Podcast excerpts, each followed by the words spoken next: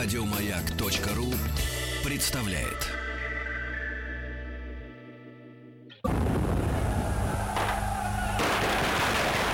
Граждане министры Временного правительства, именем Военно-революционного комитета объявляю ваше Временное правительство арестованным. Это вы Завершается пролетарская революция. Документы. Именем революции. Доброе утро еще раз. Здравствуйте всем, дорогие Здравствуйте. друзья. Алексей Веселкин. Денис Николаев, Э, Владислав. Доброе утро. Победоносцев с нами на ручках. Да. И э, мы хотим э, пригласить всех слушателей на одно мероприятие 25 апреля в 19.30 в малом зале музея Скрябина. У вас есть возможность встретиться вживую с Евгением Викторовичем Жариновым. Это профессор, доктор филологии, историк искусства. Его можно слышать как в утреннем шоу Сергея Стилавина и его друз- друзья, и также в программе «Хочу все знать» в нашем выходном э, шоу для семьи и для детей. И Евгений Викторович один из самых потрясающих собеседников э, с каким-то безграничными познаниями в области литературы, э, кино, сказок, искусства. И он представляет свой проект «Этого нет в интернете» о тайнах, которые правят миром. И тема очередной лекции — Кабала. Кабала. Кабала, да. О, Э, В ходе этой э, лекции э, Евгений Жаринов расскажет о том, как Кабала связана с политикой, культуром в, э, в целом и в чем суть тайного знания. И, Да. с Том- и с Томом Крузом.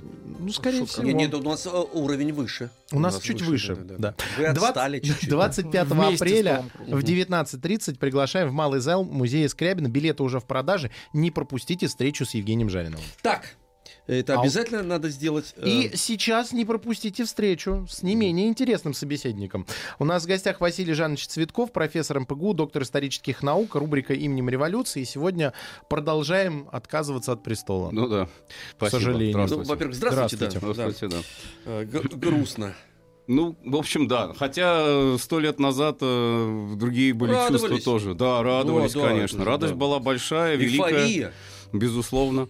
Вот, э, солнце свободы взошло над Россией. И я не знаю, наверное, ну, вот если посмотреть процент вот соотношения, там, конечно, социологических опросов не делали э, в то время, но вот э, людей, которые верили в то, что вот сейчас действительно наступят какие-то перемены к лучшему, именно позитивные перемены вот в марте, а, наверное, было очень много. Если не сказать действительно, может быть, если не подавляющее большинство, то все-таки уж большинство населения это точно. А у многих, конечно, были просто какие-то непонимания того, что происходит. э, Но вот по свидетельствам многих э, очевидцев как раз того времени, не более позднего периода, когда уже стало ясно, к чему все это привело, а, и люди говорили, что ну как же так, вот что же действительно произошло, почему так случилось. А вот если брать э, свидетельства именно того времени, то есть э, марта, апреля, э, там ведь был Великий пост, и э, приближалась Пасха. Пасхальные дни как раз вот апреля 17 года, как раз Ленин вернулся, тоже интересный такой факт э, в пасхальные дни. 17 года. празднику, да, к Вот. Ну вот, вот как ни странно покажется, люди считали, что вот эта вот Пасха, это и есть как раз э, вот эта революция. То есть пасхальная революция. Странно, может быть, опять же, это словосочетание сейчас прозвучит. Хотя, безусловно, были и те, кто э, считал, что это катастрофа, но все-таки считали, что как-то, может быть, э, не такая глобальная катастрофа, которую там можно будет потом пережить, как-то миновать там и так далее.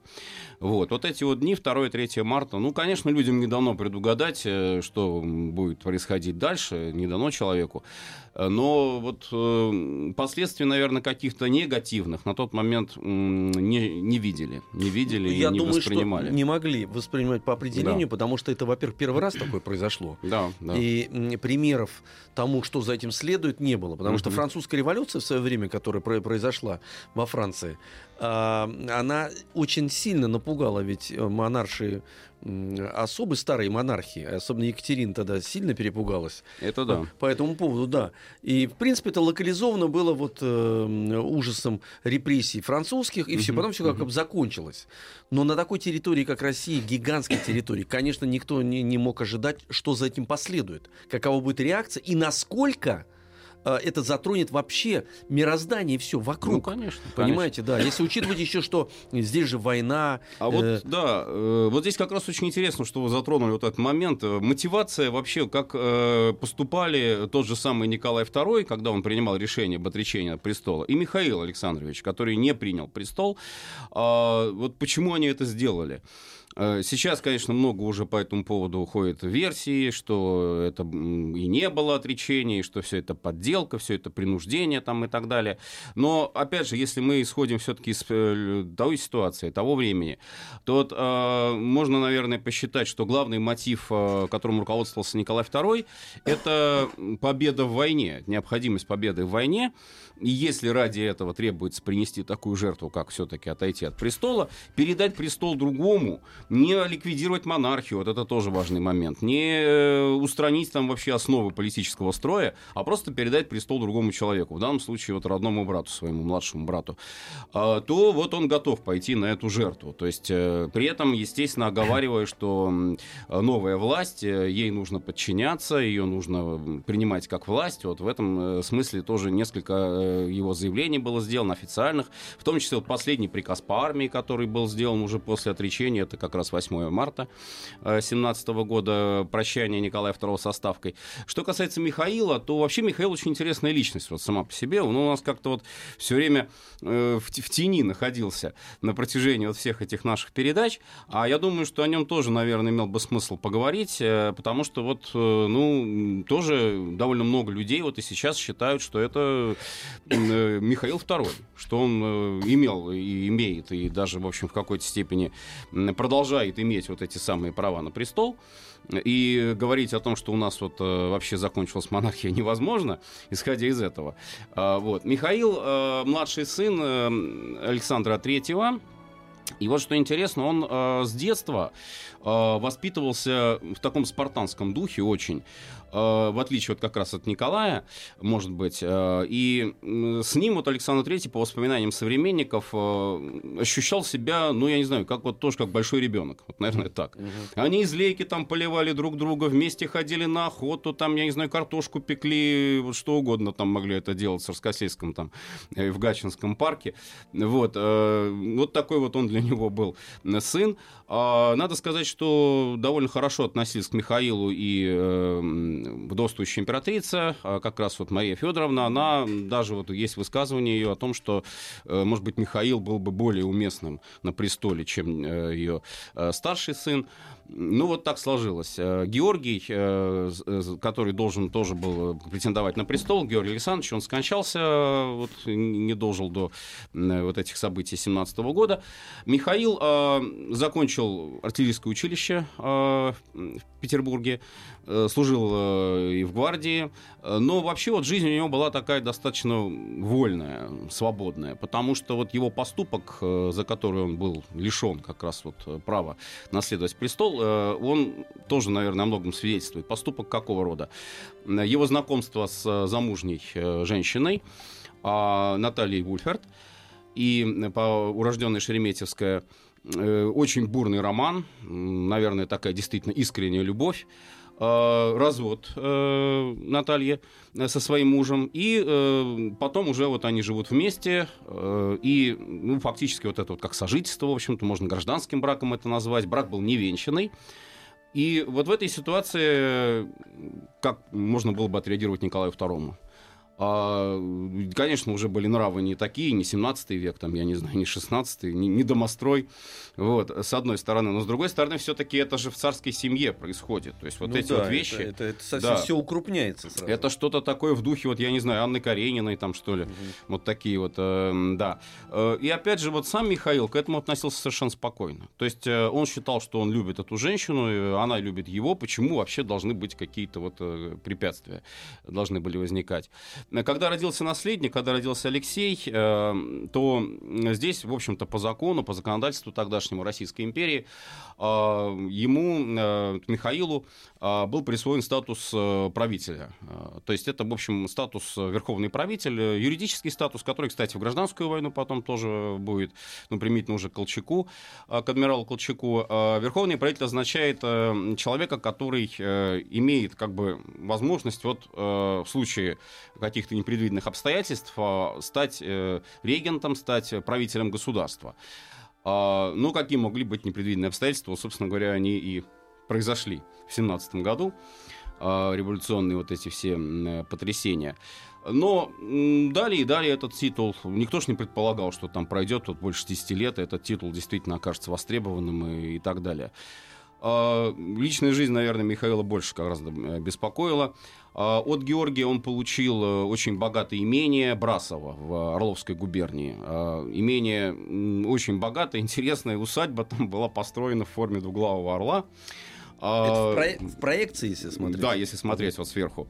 А, там э, буквально везде были телефоны, то есть вот такой вот э, прогрессивный. Это очень э, дорого. Да, очень, безусловно, по тем временам. Бассейн с подогревом, там чего только не было. И вот это вот Брасово, он там жил с вот этой вот своей марганатической, невенчанной еще на тот момент супругой.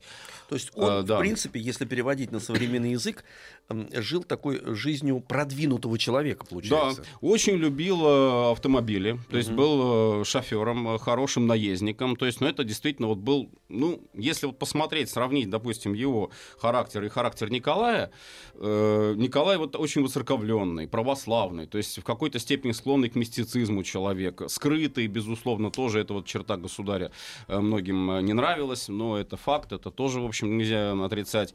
Михаил, напротив, это был человек открытый, это был человек, который вот все время со всеми любил общаться, очень э, веселый, оптимистичный, э, и даже вот физически физически они различались. А Николай большим ростом не отличался, а Михаил был под 2 метра. И, в, да, пап, в папу. В папу. И, и сила была у него, тоже вот многие говорили, сила была все та же, отцовская. То есть вот отец э, разрывал колоду карт руками. И говорит, и вот сам Михаил тоже, значит, повторил этот фокус. Тоже, значит, разрывал колоду карт руками. Ну, такой вот был человек. Любил собак, любил охоту. То есть, в общем, все вот такой вот был сибарит. Жизнелюб. Жизнелюб, да, безусловно. Ну и э, что же дальше происходит? А дальше происходит вот очень интересная э, ситуация. Э, все-таки вот этот э, статус марганатической жены, mm-hmm. не жены, там, гражданский брак, э, это их, конечно, не устраивал. То есть, хотя, с одной стороны, вот при всей вольности отношений это, может быть, допускалось, но, с другой стороны, все-таки, ну, какие-то там нормы должны были, были э, сублетены в этом смысле. И, э, но венчаться э, Николай II категорически запрещал. То есть, вот живи как живешь, более того, даже Николай II Михаилу э, дал э, его супруге э, дал возможность э, именоваться титулом графини Брасовой. То есть по э, названию имения ей дали вот этот титул, графский титул. Графский титул жаловался, тут, в отличие от княжеского, княжеский наследовался. А, а вот графский можно было пожаловать. Василий да. извините, просто мой, мой интерес личный. А это имение сохранилось? Насколько я знаю, да. И если я не ошибаюсь, по-моему, там даже вот одно время планировали сделать мемориальный какой-то вот комплекс. Я, правда, не знаю, как сейчас там. Да, сейчас посмотрим. Вот, да. Ну, вот это вот действительно Просто такая интересная достопримечательность. Интересно, э, действительно. Орловской губернии. Угу. А, да, и вот, э, вот как быть в этой ситуации, опять же. А, Михаил и Наталья уезжают из России уезжают в Австрию а, и там венчаются. Но венчаются не а, вот в русской церкви православной, а в сербской церкви. А, вроде бы здесь вот как бы другая епархия, но, узнав об этом, Николай II приходит просто вот, э, ну, в гнев такой э, страшный и лишает Михаила прав на э, наследование престола, лишает его права быть регентом. Вот это тоже очень интересный момент. Э, раз венчались, раз вот пошли, так сказать, уже на это, ну хорошо, вот живите как живете, а прав на престол у тебя уже не будет. И опять же Михаил не сокрушается по этому поводу, в общем, ну считает, что раз так, значит так. Ну что делать? В конце концов у брата есть есть э, сын, может быть, там еще даже будет э, ребенок, хоть сын и больной, да, ну вот, э, тем не менее, он считает, что он уже в этом смысле свободен. В 13 году они уезжают в Англию, а живут в замке, там, дом английском, и там секретарем у него становится такой англичанин Джонсон, который с ним будет до последних буквально минут его жизни. Ну вот как раз в 18 году, вот когда будет это самосуд этот уже под Пермью, как раз убьют и Михаила, и Джонсона, англичанина. Именно вот эту. Но а Джонсон был малого роста. Все время так вот и говорили, пат и паташон. То есть один высокого роста, другой пониже. Начинается война, Первая мировая. И вот тут уже Михаил э, меняет, в общем-то, как бы, наверное, вот свои э, немножко взгляды на жизнь. Э, и э, переезжает, возвращается в Россию и просит э, брата дать ему значит, возможность воевать. И э, назначается он начальником э, туземной дивизии. Или еще называли ее дикая дивизия. Ну, это так просторечие называли. Вообще туземная дивизия э, тоже очень интересное воинское соединение, э, которое состояло из полков, э, комплектованных кавказскими горцами. Э, мусульманами именно. А вот осетины, например, они служили как терские казаки, то есть там э, это был состав терского казачества. А вот э, Карачаево, Черкесия, Ингушетия, Чечня, Дагестан, вот они давали своих всадников, давали джигитов как раз вот эту туземную дивизию. Э, и надо сказать, что вот э, два года он командует э, и получает у них ну, просто непререкаемый авторитет. То есть тоже вот эти всадники считали, что Михаил это их командир, безусловно, и верили ему, слушались его, то есть он был для них своим человеком. Видимо, это же не просто так, потому что их представление о начальнике старшим, там, э, это же непререкаемый авторитет. Да, Значит, да, да. что-то он мог им дать, транслировать, что-то они видели или чувствовали, Э, понимая в нем именно э, Конечно. человека, который способен возглавлять, э, можно сказать, элитное, в общем-то, войско, своеобразное же очень. Да-да-да. Ну вот и э, смелость его, безусловно, храбрость личная. Он был награжден орденом Святого Георгия четвертой степени, Михаил. А, и дальше, в общем-то, вот такая вот, ну, сугубо военная карьера. Потом уже э, к концу войны, ближе к 17 году, он получает командование второй кавалерийский корпус, то есть растет уже по должности и продолжает, в общем-то, свою вот эту личную жизнь. Mm-hmm. То есть ни в коем случае он от э, супруги своей не отказывается. Более того, у них рождается ребенок, Георгий. А Георгий Михайлович он получает тоже как бы вот этот вот статус э, Брасовых э, фамилии. Ну и опять же, вот как сейчас вот есть такое мнение, что это как раз и последний наследник престола. То есть вот Георгий должен был бы быть этим самым наследником престола, Георгий Михайлович. А что касается вот ситуации уже накануне 17 года, ну вот тут, наверное, первый такой раз, когда Михаил начинает э, входить в политику. Э, делает ли это он по собственной воле, или там за его спиной кто-то стоит, кто-то его подталкивает к этому, тут вообще сложно сказать, потому что, ну, вот отношение к Распутину, например, ну, практически все, я не знаю, там не было, наверное, исключений, вот в доме Романовых, э, ну, за исключением самой царской семьи, естественно, кто бы Распутин воспринимал как-то позитивно, вот к 16 году. Там для всех Романовых это был человек э, совершенно неприемлемый. И Михаилу тоже. А, сестра, родная сестра, вот э, Александра Федоровна, Елизавета Федоровна, она неоднократно к ней обращалась, говорила, что вот э, этот человек вас доведет, э, ты вспомни судьбу Марии Антуанетты. Угу. Буквально так. Как раз по аналогии с Францией, вот, о которой мы говорили. А, и, э, тем не менее, вот каких-то ну, действий, там, по подготовке переворота, вот сейчас тоже, опять же, вот в контексте этой версии о том, что готовился переворот, да, действительно готовился переворот, его готовил Гучков, мы тут уже говорили тоже об этом неоднократно, этот дворцовый заговор, переворот. Но э, вот вовлечение Михаила, допустим, в этот переворот мы не видим, мы не находим этих сведений. То есть, э, по логике, переворот должен был бы прийти, произойти в его пользу, пользу э, регенства как раз э, его э, при наследнике малолетнем Алексее, но вот каких-то свидетельств о том, что он участвовал именно в заговоре против брата родного, мы здесь вот найти не можем. Только гипотезы, только догадки какие-то мы по этому поводу можем строить. Иное дело, что Михаил, опять же, вот он насколько мог, он общался с братом, и тоже, вот как и Елизавета Федоровна, он предупреждал о пагубности там влияния и Распутина, и вот этих вот всех министров того же Протопопа, Попова. Э, что происходит в феврале? А в феврале Михаил э, оказывается в Петрограде, э, и вот как раз его визит в Зимний дворец, когда последние там защитники Зимнего дворца, вот на тот момент, как раз 1 марта 17 года, они там пытались что-то сделать, пытались каким-то образом там оборону наладить 28 февраля. Э, но Михаил э, не поддержал вот эту идею сражения до последнего патрона, до последней капли крови. Наоборот, как раз Михаил выступал за соглашение с Думой, прежде всего, с Временным комитетом Государственной Думы. И более того, Михаил считал, что вот как раз это соглашение приведет по возможности к сохранению монархии, все-таки к сохранению монархического строя. Вот. Мы Василий, продолжим да, сразу продолжим. после новостей. Товарищи, рабочая крестьянская революция, о необходимости которой все время говорили большевики, совершилась!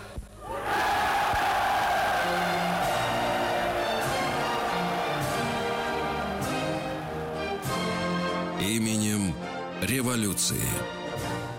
А, Василий Жанович Цветков, профессор МПГУ, доктор исторических наук. Э, у нас сегодня в гостях. Э, говорим про отказ Михаила Александровича от принятия престола и окончательное падение монархии. И несколько э, моментов, которые мы разузнали. Брасова, э, вот его имение Михаила Александровича, оно э, до сих пор есть, там остатки, развалины есть. Есть проект, он в интернете даже выложен, о полном восстановлении по фотографиям, которые остались э, с тех пор. Э, ну, надеюсь, что когда-нибудь восстановят, и мы сможем ну, сейчас все это посетить. Ру- руинировано. Ну, да? частично, да. Угу. И по поводу его э, сына, у него тоже трагическая судьба. Да, Он да.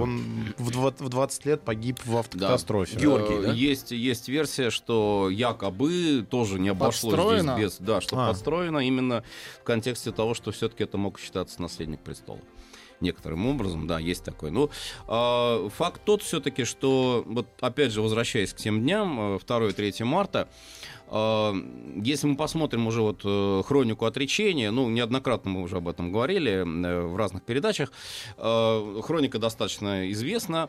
Э, изначально, в общем-то, вот все-таки отречение планировалось по схеме регент Михаил при наследнике, несовершеннолетнем наследнике Алексея, Алексея Николаевича. Но после известный вот этот вот сюжет, после консультации с лейб-медиком, лейб-хирургом Федоровым, Николай Э, решает все-таки э, не рисковать, э, очевидно, вот, судьбой сына и отрекается в пользу брата. Но, опять же, вот здесь вот юридическая коллизия получается, что э, он же был лишен вот всех прав на престол самим же Николаем после вот этого брака, угу. после вот этого венчания э, в сербской церкви. А как теперь-то вот, как вот э, с этим быть? Ну и э, с другой стороны, вот как бы есть такой тезис. Э, раз э, Николай II все-таки вот принимает это решение, это последнее, по сути, решение его жизни э, в качестве императора, в качестве правителя государства, а, раз он передает вот все-таки престол Михаилу, то это его решение, этим своим решением он восстанавливает как бы права Михаила на престол. То есть здесь не нужно уже было каких-то дополнительных актов, которые, э, опять же, возвращали бы ему статус э, регента, а вот автоматически этот э, статус возвращался. Но насколько это юридически все-таки обосновано, здесь, э, не знаю, можно спорить, э, можно нет. Во всяком случае, э, после визита, знаменитого вот этого визита Гучкова и Шульгина, когда они э, забирают, получают бумагу э, об отречении э, уже от государя, в ночь э, со 2 на 3 марта а, Николай пишет э, телеграмму с целью, значит, вот, чтобы Михаил ее получил, где брата э, обращается к брату э, «Ваше императорское величество». То есть, вот опять же, еще одно подтверждение того, что он не только отрекается, но и определяет Михаила, определяет своего брата именно как наследника престола, как человека, который теперь уже должен управлять государством. А ему сколько было лет? А Михаил был на 10 лет моложе э, Николая. Вот в 78 году он родился. Ну, а что касается... Подождите, ребят, мне просто интересно посчитать. Это сколько получается? Э, что это у нас сейчас 18-й год, да? Да, 18-й. Сколько же ему было? Что вы хотите посчитать? Михаилу сколько лет? На момент э, да. 30 лет ему было. Просто это важно. Это да. молодой человек, Совершенно. полный сил. Конечно, и, конечно. с, с определенным авторитетом. Безусловно. Больше того, тут э, почему вот действительно э, Михаила как регента считали очень приемлемой фигурой. Э, и Гучков об этом тоже в своих воспоминаниях потом писал, что был э, таким привлекательным вот фактором. Э, то, что с одной стороны на престоле будет, допустим, Алексей. Мальчик, против которого вот эта революционная волна, э, революционная стихия, как ее называли тогда, э, ничего сделать не сможет. Ну, жалко будет просто ребенка, да. Ну, хотя мы знаем, конечно, что и не пожалели потом, через год. А э, что касается Михаила, то действительно вот он по своим взглядам либеральный был. Э, человек, э, англоман, ну а что еще нужно, собственно, вот той же самой оппозиции думской. И вариант парламентской монархии здесь вполне определенно просматривался. А, еще вот, э, может быть, такой важный момент нужно отметить, что если бы произошло вот это вот вступление на престол Михаила полностью уже, вот безотносительно там к революционной ситуации и так далее, Э, допускалось, наверное, мысли и у государя, и у э, Александры Федоровны на момент, вот, когда он э, решал отречься от престола, что, возможно, Михаил-то и не будет даже потом, вот, если вдруг Алексей предъявит свои права на престол именно как полноправный правитель, Михаил спокойно совершенно отойдет в сторону. То есть вот он проведет Алексея до совершеннолетия, а потом уйдет. Но, опять же, вот это не произошло. А, если говорить уже о самом Михаиле, вот на него венец вот этот вот царский а, опустился неожиданно, действительно неожиданно для него самого. А, и вот тут уже, наверное, нужно учитывать действительно ситуацию, конкретную ситуацию Петрограда того времени, 3 марта. Э, ведь вот что произошло, по сути? Э, уже идут переговоры из полкома совета э, рабочих солдатских депутатов вот этого Петроградского, переговоры с Временным комитетом Государственной Думы, а затем уже с Временным правительством, вот уже формируется это двоевластие, э, о судьбе монархии вообще. Тут уже не стоит вопрос о каком-то лице, об Алексее, о Михаиле, о Николае тем более. Здесь стоит вопрос о монархии в принципе, о монархической форме правления. Э, когда вот тут опять же вот некое несовпадение получается интересов. Когда в Ставке, наконец, э, и генерал Русский об этом Родзянко сообщил, Алексеев, в общем-то, тоже с этим согласился, и Николая II тоже, в конце концов, удалось убедить. Наконец, э, в Ставке приходит к мнению о том, что хорошо, пусть будет ответственное министерство. Хорошо, уже вот это вот как бы предел вообще мечтаний. А, в ночь э, как раз вот с 1 на 2 марта. А что а, это за э, министерство ответственное? Ответственное министерство это э, ну, на тот момент э, министерские э, посты, ну не одно министерство, конечно, здесь, а вообще правительство. Вот mm-hmm. надо так понимать, что под словом министерство подразумевалось правительство в целом. А, они должны быть под контролем парламента, должны быть под контролем Думы. То есть э, Дума, э, если уж не всех министров э, назначает, санкционирует их назначение, то большую часть кабинета, ну, может быть, за исключением там каких-то ключевых министров, например, военного, морского, там, финансов, иностранных дел, их может назначать государь, а может быть, даже и Дума тоже. То есть вот это был вообще потолок это, это уже действительно парламентская монархия. Это, это в полном смысле слова парламентская монархия могла бы быть. Не думская, не вот эта конституционная, там, как ее называли, э, Третьеиюньская, да, э, которая была после пятого года, а полноценно парламентская монархия. Но, опять же, Совет рабочих депутатов, солдатских депутатов, э, ведя переговоры с Временным правительством, с Комитетом Госдумы, с Временным правительством, настаивают на ликвидации монархии в принципе. То есть уже должна быть республика, республиканская форма правления. Более того, большевистские э, делегаты Совета говорят, что временное правительство, если оно должно быть, то оно должно быть временным революционным правительством. То есть правительство, которое будет проводить радикальные революционные преобразования. А ставка еще пока вот на уровне ответственного министерства находится. И когда вот, да, и когда вот эти вот переговоры ведут, э, сначала э, русский разговаривает об ответственном министерстве с Николаем II, несколько часов он его убеждает, что это, ну, вот, предел уступок.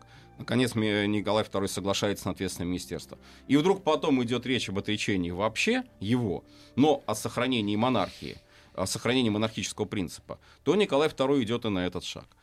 А, э, с манифестом тоже вот интересная история получилась. Вообще э, телеграммы, вот, которые шли из Пскова, э, об отречении узнали в Петрограде, но э, в газетах акты эти были опубликованы э, только 4 марта. Э, пришли телеграммы. Причем в телеграмме э, тоже вот это интересный момент. Э, там, когда подпись идет начальнику штаба, да, вот до сих пор многие считают, что это действительно вот Алексеев был, подразумевался. В данном случае текст предназначался в Петроград для начальника генерального штаба генерала Занкевича. И на тот момент Занкевич реально ну, был вот человеком, который мог быть диктатором в Петрограде. Потому что Иванов, наделенный этими полномочиями, до Петрограда не дошел. Вот он там со своим батальоном георгиевских кавалеров в Вырице э, между там царским селом и Гатчиной, он там застрял, никак не может пройти, продвинуться, э, диктатор. Хабалова тоже вроде бы уже нет, и вот, значит, остается этот самый Занкевич. Занкевич человек, который э, контактирует с Родзянко. Тут вообще вот тоже этот интересный такой момент. А, и э, получают вот эти вот сведения о том, что отречение происходит в пользу Михаила. А сам текст с подписью, э, ну это телеграмма, телеграмма идет, ну как вот сейчас электронная почта, например, да, а текст с подписью уже самой должны отвести Гучков и Шульгин. Э, где как раз вот э, слова «заповедую нашему брату» там, э, принять престол государства российского. Они везут этот текст машинописный. Здесь вот, кстати, тоже уже не должно быть, я думаю, вопросов никаких, почему машинописный, почему карандашом расписался. Потому что тоже об этом много сейчас вот говорят, но это все как-то неправильно.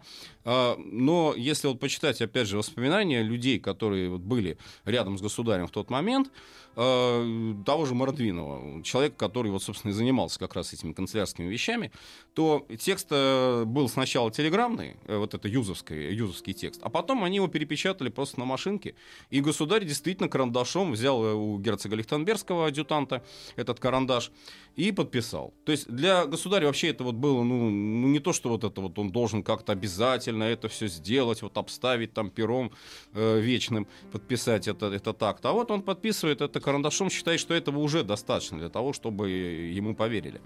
Визирует Фредерикс, э, и потом а, этот акт веду, э, дают Кучкову и Шульгину, вот этим двум депутатам, э, которые э, представителям э, Временного комитета, Временного правительства, которые по собственной инициативе, в общем-то, вызвались э, ехать э, в Псков и вести вот этот акт об отречении.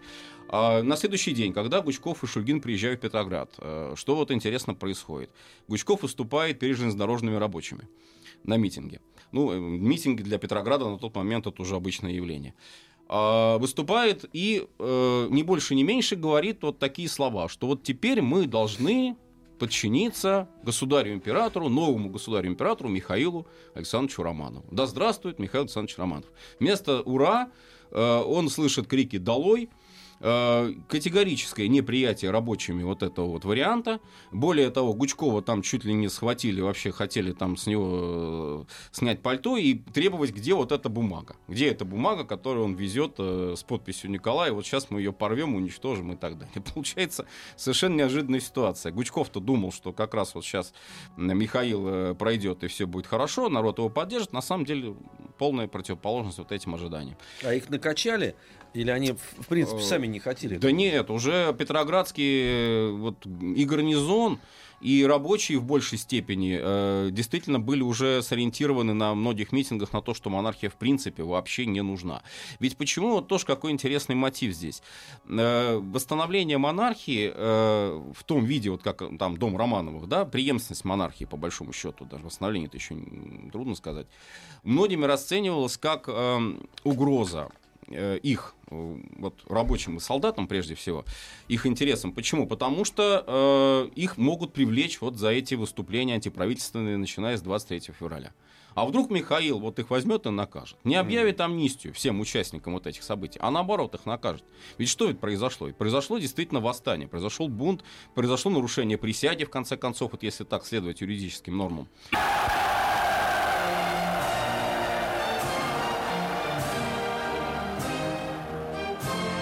Именем революции. Ну, все, все уже э, активизировались, что не 30 лет, 39, 40. Вот, Михаил мяг... Александрович был, да, 39. С, с мягкими оскорблениями, что у нас с головой не все в порядке. Но мы это пропускаем мимо ушей, правда, Денис Евгеньевич? Просчитался. Ну, ничего страшного в этом нету. 39 это значит мужчина в самом рассвете сил. Так, Давайте, товарищи, дальше идем. Значит, рабочие уже приняли давно да. решение, что вообще, в принципе, в принципе институт монархия... этот не нужен. Да, да они да, уже да, от, да. от него уже успели отвыкнуть даже. Ну, Нет, ну они же перспективно, перспективно. Ну, отвыкнуть имеется в виду, что э, эта страница перевернута. Да, да, да. А, и То вот, есть, извините, они в другой реальности уже жили, получается? Безусловно. Более того, на всех митингах, которые проводил Совет, не временное правительство, там что вот Милюков, когда он выступал, там, кстати, тоже такой сторонник восстановления монархии, сохранения монархии, правильно сказать, был, а вот, а он э, пытался вот каким-то образом эту мысль внушить э, слушателям, что вот нельзя без монархии, что такая большая страна, как Россия, она ну, не может быть по-другому, кроме как монархии. Не слушали, кричали. В конце концов, он начал говорить о правду, что это его личное мнение, частное мнение, ну там успокойтесь, ребята, ничего. И вот в этой ситуации провозглашение Михаила, как оно могло восприниматься? Э, Петроград, во всяком случае, Петроград. Хотя, опять же, вот Милюков, интересный момент, он предлагал Михаилу уехать в Москву считал, что в Москве удастся там собрать войска какие-то, которые бы его поддержали, Михаила. Трудно сказать, потому что Москва, вот мы видим э, как раз ситуацию 1 марта, она вообще без единого выстрела, по сути, переходит на сторону революции, весь московский гарнизон. И вдруг вот он так э, как-то в одночасье будет, будет э, за, за нового царя, за Михаила? Нет, конечно, маловероятно. Вот. И э, перед Михаилом, по сути, вот такой выбор. Выбор дальнейших действий. Э, я не думаю, что он э, как-то внутренне э, собирался устраивать кровопролитие. Наоборот, вот во всех своих там и дневниковых записях он вел дневник, Михаил тоже, и в беседах вот с людьми, как вот с кем он там общался после уже своего отказа от принятия престола, он говорил, что без большой крови не обойтись.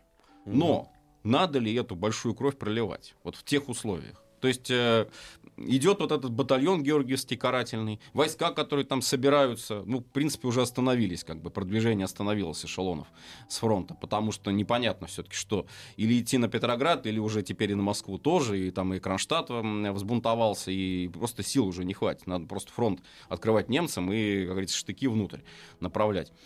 Э, и вот такая вот ситуация. И как раз э, полдень 3 э, марта на квартире князя Путятина Михаил там был, и к нему приходит практически в полном составе вот уже новое временное правительство, созданное в Петрограде.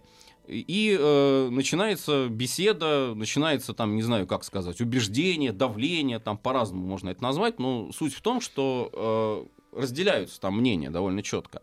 Гучков и Милюков однозначно совершенно выступают за принятие престола.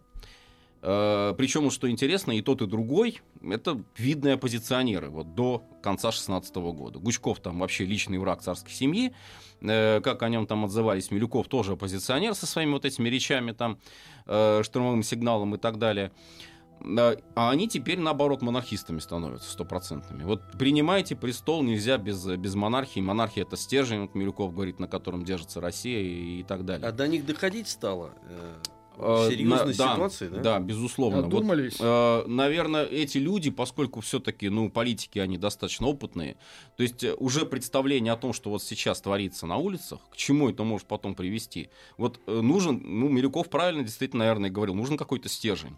Может ли этим стержнем стать Совет рабочих салатских депутатов, альтернативная власть? Ну, товарищ Ленин считал, что может, безусловно, а Милюков считал, что нет. Какой там совет? Да ни в коем случае. Вот разница в взглядах. Ну и э, в конце да, Керенский здесь очень активную роль тоже играл, э, будущий тоже и премьер, министр юстиции.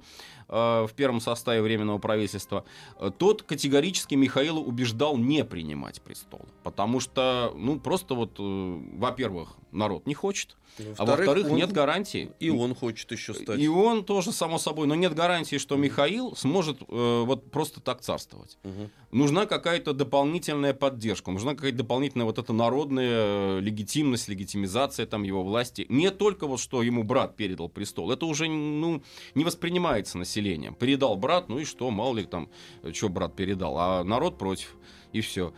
А, значит, нужно что-то еще, нужно еще какой-то другой вариант. А, уединяется Михаил Александрович с Родзянко и с Львовым.